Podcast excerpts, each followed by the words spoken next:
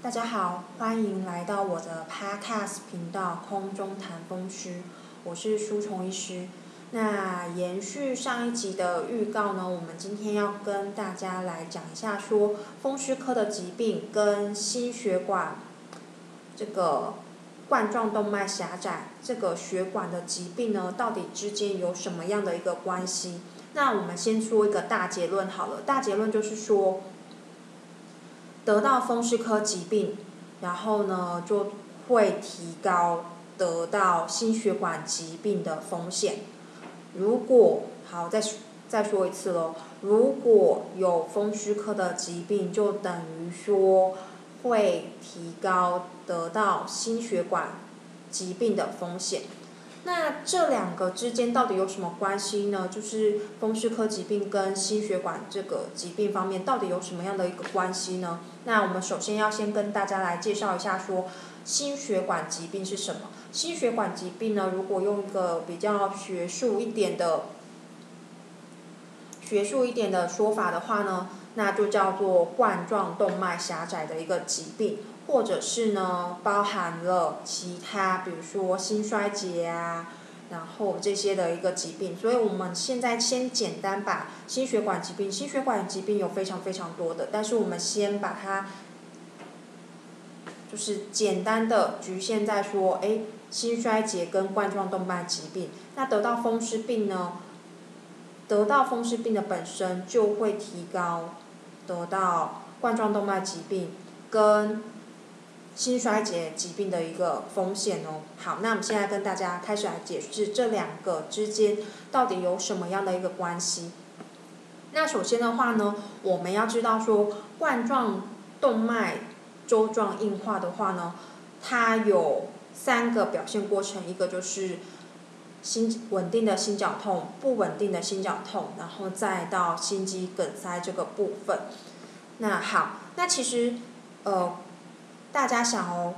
就是动脉粥状硬化。那这个粥状硬化，这个硬化的东西到底是什么呢？什么东西把血管阻塞住了之后呢，造成血管狭窄硬化呢？其实呢，是一个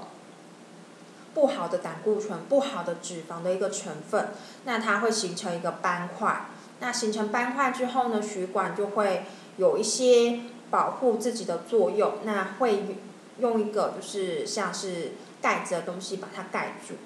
那把它盖住之后呢，这就叫做一个是稳定的粥状硬化的一个斑块。那当有一个刺激的时候，有一个就是发炎的刺激的时候呢，诶，它会开始分泌一些发炎的细胞激素。那发炎的激细胞激素有什么样？的一个作用呢，它会开始吸引这些免疫的白血球。那免疫的白血球呢，就会造成说这个纤维的这个盖子破掉。那纤维的盖子破掉之后呢，这个就形成了一个不稳定的粥状硬化的一个斑块。那就会吸引一些，就它开始破掉了嘛。开始破掉之后呢，就会吸引血小板，那跟一些形成血栓的因子。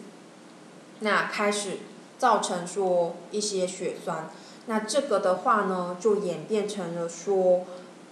我们心心绞痛，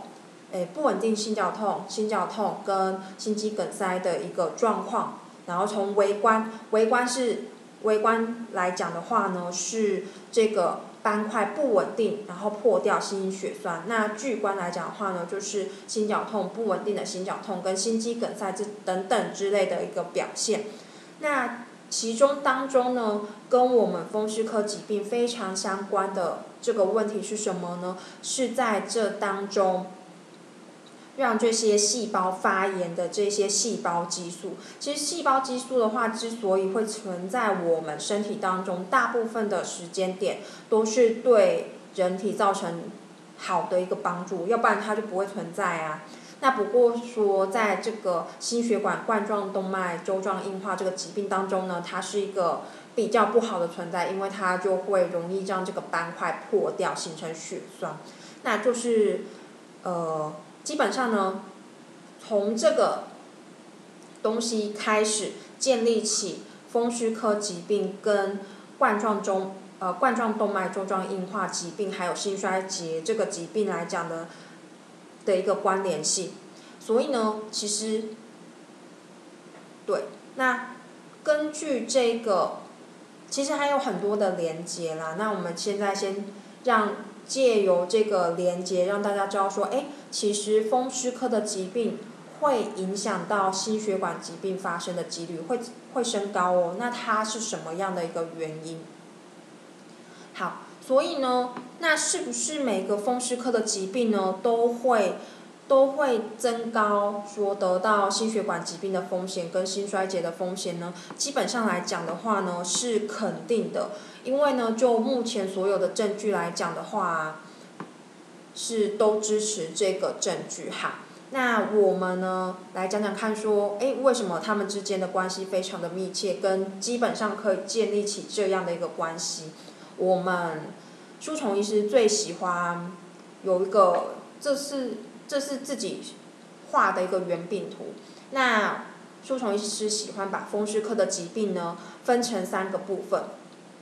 那第一个部分呢，就是以它会产生抗体跟有很多自体免疫抗体为主，然后呢，它是比较以全身性的一个侵犯为主的，比如说像呃红斑性狼疮，然后呢像硬皮症，那像皮肌炎，那。书虫医师都把它归于这个种类。那第二个种类呢，就是以类风湿性关节炎为主，然后呢，它是类风湿性因子阳性。那主要以侵犯周边的关节为主的这一群关节炎们，那有类风湿性关节炎嘛？然后呢，有其他的关节周边的关节炎这样子。那第三群呢，把它归类成是。呃，这个有一个基因 HLA-B 二十七阳性的这个族群，那这个族群呢，它主要侵犯的关节是中中轴骨，那它的一个主要代表的话就是僵直性脊椎炎，还有这个干显性脊椎炎，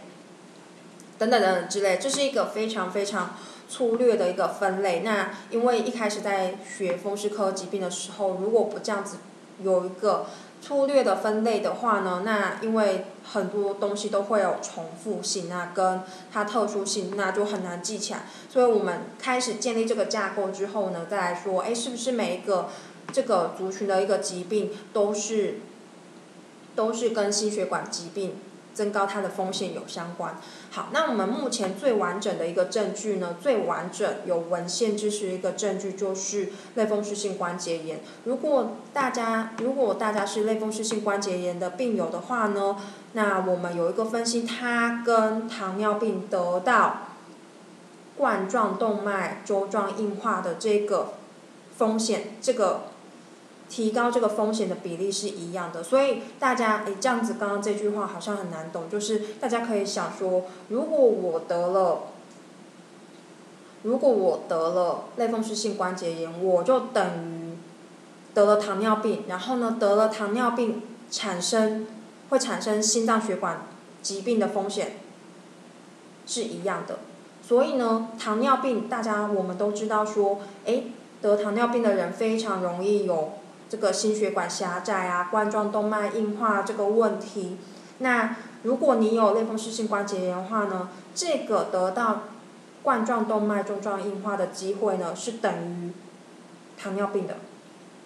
很可怕吧？就是大家都知道糖尿病，但是大家很少知道说类风湿性关节炎也会造成心血管疾病，这么得到这个心血管疾病这么这么大的一个风险。再来的话呢，还有其他证据说。诶，如果说我们，如果说我们类风湿性关节炎的病友比较容易，比较容易得到这个心血管疾病的话，那我得了这个心血管疾病的这个好不好治啊？会不会产生一些并发症啊？这些都是类风湿性关节炎的病友们想要知道的。那这在这边呢，舒虫医师也大概提供一下给大家的资料，就是说呢，如果说你是。类风湿性关节炎的病友跟不是类风湿性关节炎的病友来比的话呢，那第一个你比较容易得到心血管的疾病。第二个，如果你经过一次心肌梗塞之后呢，哎，得过一次心肌梗塞之后，这个死亡率，这个死亡率会高于没有类风湿性关节炎的病人们。再来的话呢，呃，这群得到这群类风湿性关节炎的病友们呢，在心肌梗塞之后得到心衰竭的比率也比没有类风湿性关节炎的病人要来得高。再来的话呢，如果说大家得了心衰竭，那类风湿性关节炎的病友们得到心衰竭之后呢，他的死亡率也会比没有类风湿性关节炎的病人要来得高。所以其实，在类风湿性关节炎这边呢，是已经有非常强烈的证据，有非常非常多的数字，不管是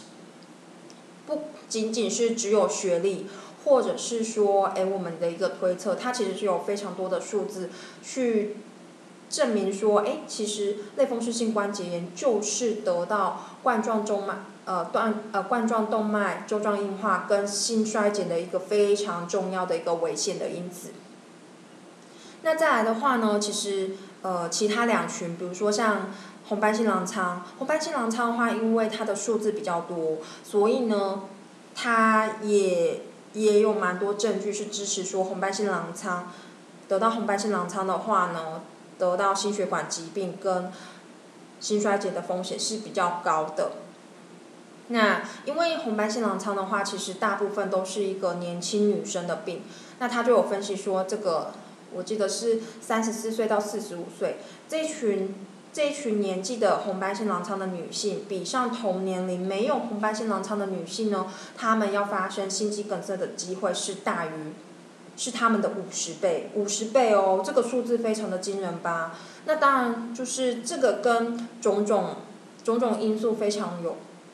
都非常有多的关系啦，比如说，嗯。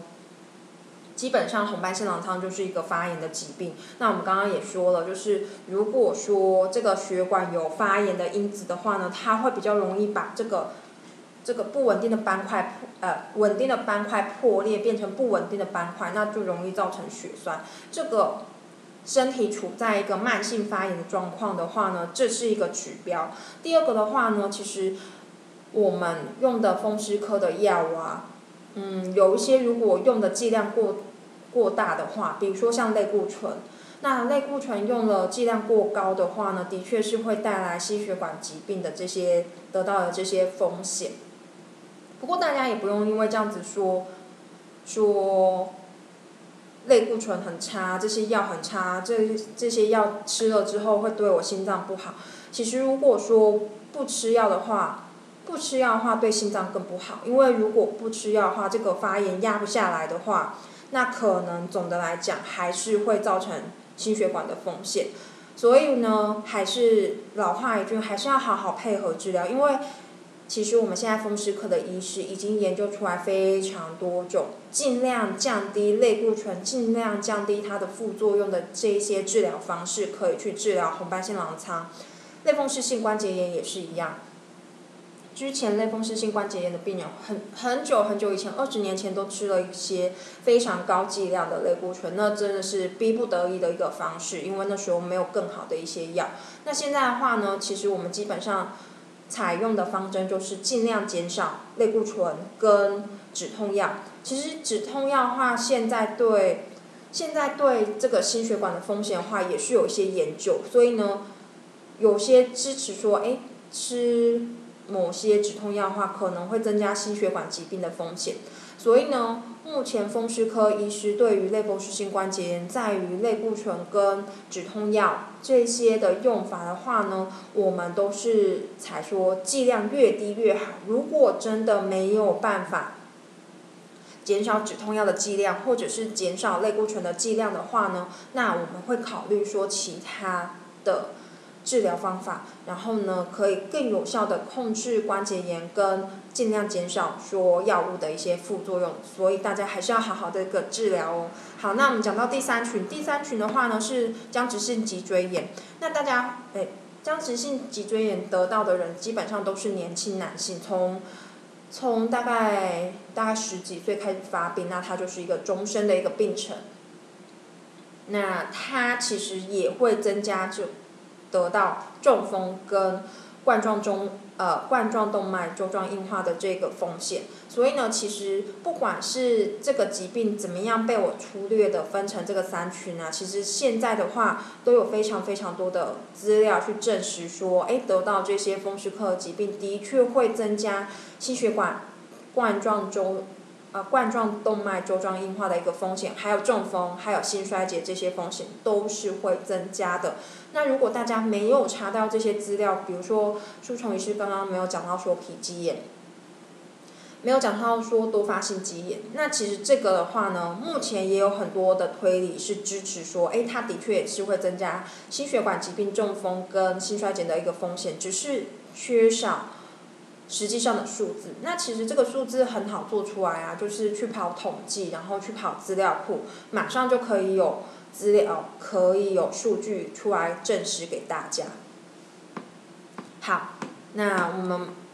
目前的话呢，就是。第一个部分是讲到这个部分哦，那所以呢，接下来的话呢，我们要跟大家讲说，那怎么办呢？怎么办？就是如果说我得了，我得了类风湿性关节炎，那我的这个得到类风湿性关节炎呢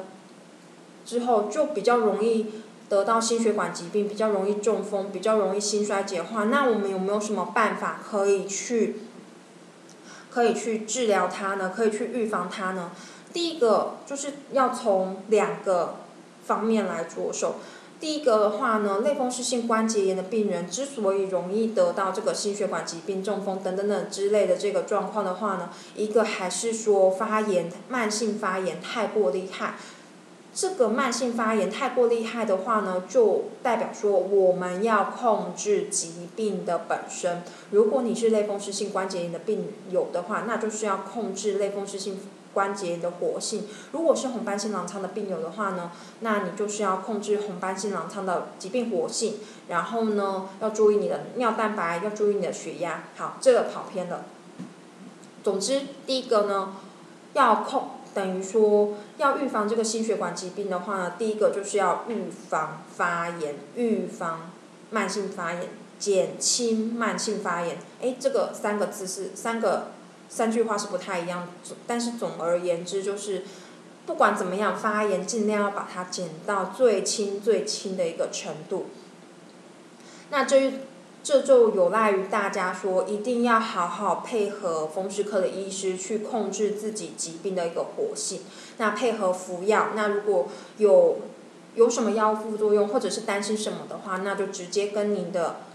主治医师讨论。那讨论的话，我相信主治医师都会很愿意跟你讨论说这个药物的风险啊，然后呢，这个药物对大家有什么帮助啊？好，那第二个的话呢，就是要控制心血管疾病、中风的这些传统的这个风险因子。什么叫传统的风险因子呢？就比如说像高血压，然后呢，血糖、血脂肪，那运动、肥胖。肥胖就等于体重啊，BMI。那跟这些，这些的话呢，要把它控制在一个合理的范围内。那这个合理的范围是什么呢？老实说，当然大家目前风湿科医师在二零二零年美国风湿年会或者是欧洲风湿年会的话，都有共识说，其实这群风湿科的病人，这些数字，比如说血压、血糖或者是血脂肪。那这些控制或或者是 BMI，这些应该要控制的数字，其实应该跟正常人没有这些风湿科疾病的正常人们应该是不一样的。但是因为没有很好的数据，没有很好的共识，所以呢，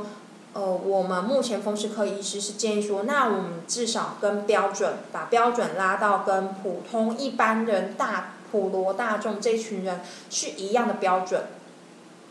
比如说血压就控制在一百四九十以下，那呢血糖的话呢，基本上就不要有糖尿病，或者是如果有糖尿病的话，要好好控制糖化血色素的指数。那再来的话呢，血脂肪、胆固醇、三酸甘油脂的这些指标呢，也目前是设定跟一般人来的一样。那当我们如果有更好的数据可以去参考，跟我们可以更好了解这些。嗯，血脂肪啊、胆固醇的这些机制的话呢，我们风湿科医师可能就会制定出一个比较不一样、跟一般人不一样这个血压、血糖跟血脂肪的一个标准哦。那这个标准的话呢，诶，不知道大家知不知道？比如说你得了糖尿病，你得了肾脏病的话呢，这个血压，糖尿病患者现在建议的血压的控制范围是一百三八十五，或者是一百三八十吧，就是这个数字。所以它跟一般人只有高血压建议控制在目标值一百四九十以下是不一样的。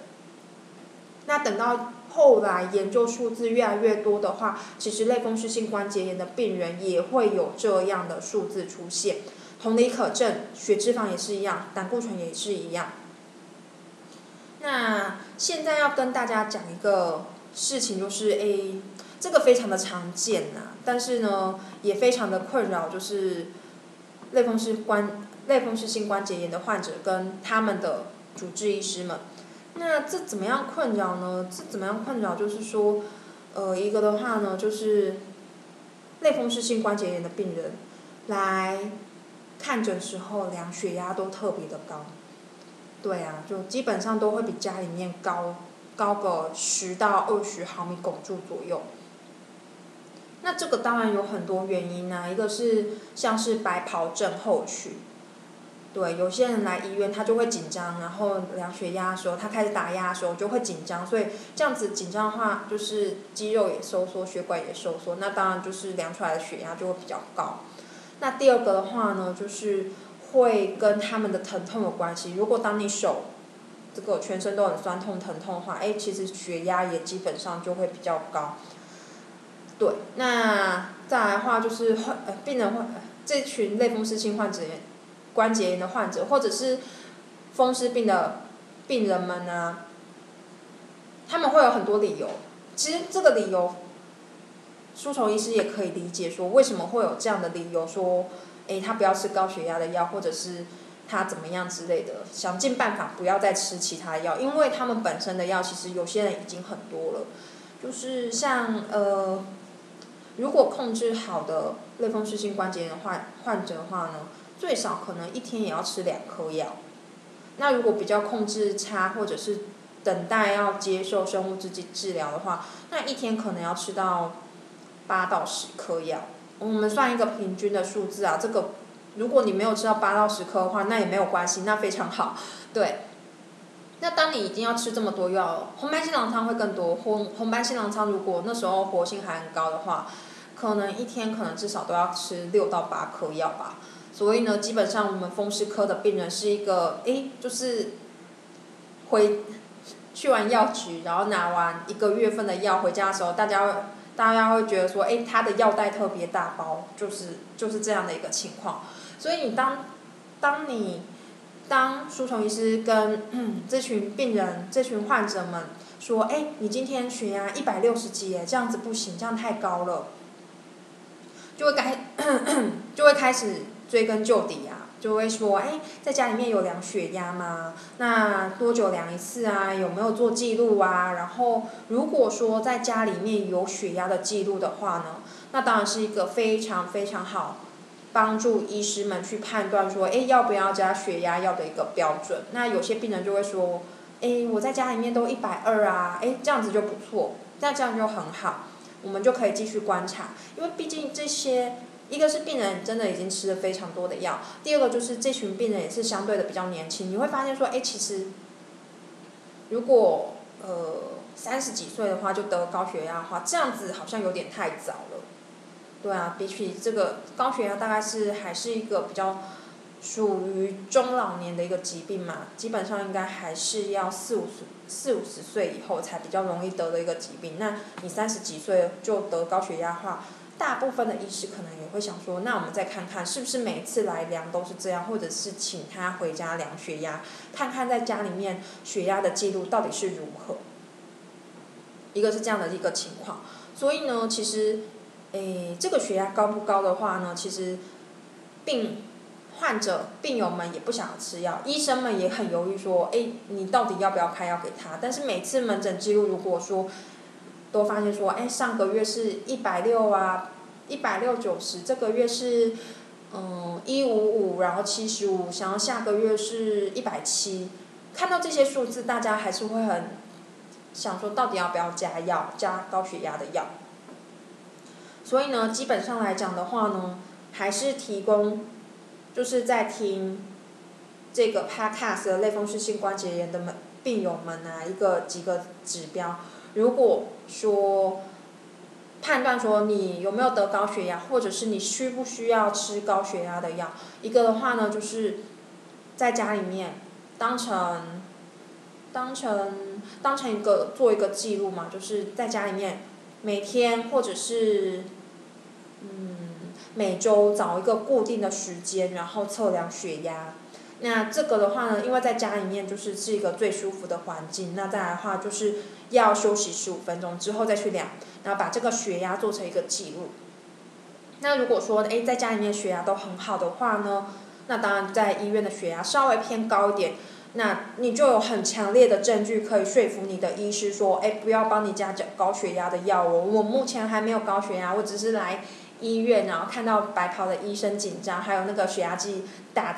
打压的声音很可怕，紧张，所以才血压高。那第二个话呢，是要评估说自己家里面的人有没有高血压。那有的话，当然是从几岁开始，因为这高血压其实它是也是有一个家族遗传性的一个存在。所以，变成说，如果说你的父母亲真的也是三十几岁就开始高血压了，那你非常有可能跟他们是一样的年纪就开始高血压。对啊，这也没什么好丢脸的，就是就是爸爸妈妈给我们的一些。资产这些礼物这些馈赠，那我们就必须要去接受它。那第三个的话呢，就是要评估说自己现在的身体状况是怎么样。比如说是像是类风湿性关节炎的病友们的话呢，就会要评估说，哎，是不是因为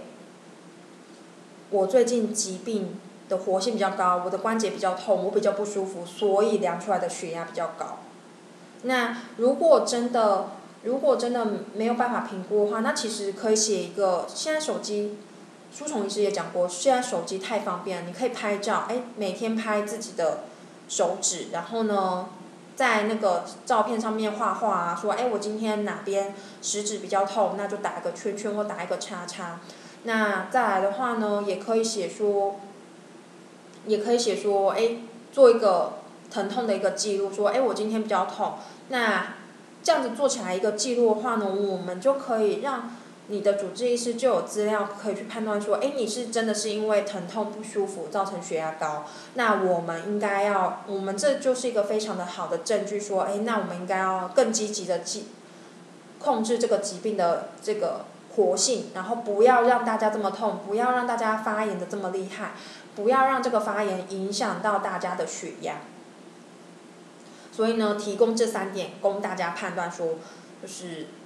高血压需不需要去吃药？那如果你不想吃药的话，你有什么借口跟你的主治医师？你有什么证据可以拿得出来说服你的主治医师说，哦，没有，我还没有高血压哦，就是提供这些小技巧给大家。那血糖的话，就是没什么好说的，就是过，因为它是一个非常绝对的值，所以大家量了，如果说糖化血色素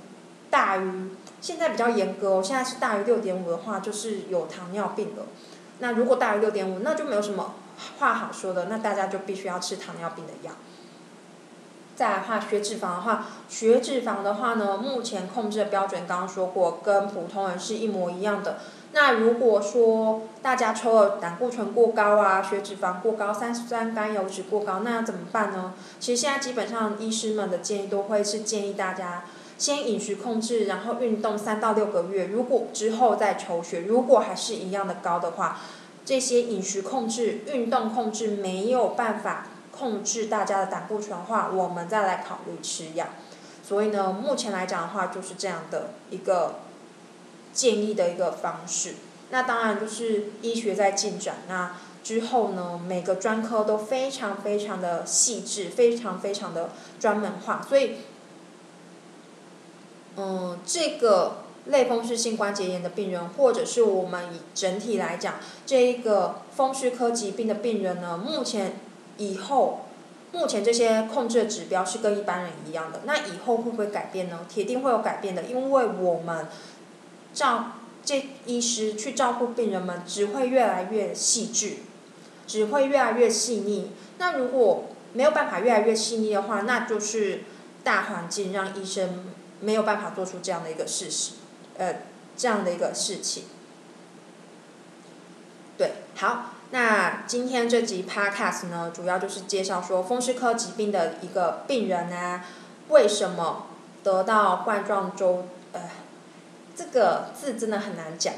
冠状动脉粥状硬化，因为我们平常都是讲英文，就只要三个字而已，就非常好念。好，为什么我们风湿科的病人会容易得到冠状动脉粥状硬化这个疾病？为什么会容易中风？为什么会容易？得到心衰竭，那今天就用这集 podcast 跟大家好好的介绍。那第二个的话呢，也要跟大家讲说，哎，其实怎么样去预防说这些问题呢？第一个就是要好好控制疾病的活性，不要慢性发炎。第二个的话呢，请大家好好注意自己的血压、血糖、血脂肪，还有体重。那这些听起来都是一些小事，不过如果一样一样都做好话，当然就会比没有做到这些目标的人要来的健康，要来的不容易得到心血管疾病跟这些等等等等这些的疾病了。好，那今天就跟大家介绍到这里，我是舒虫医师，大家拜拜。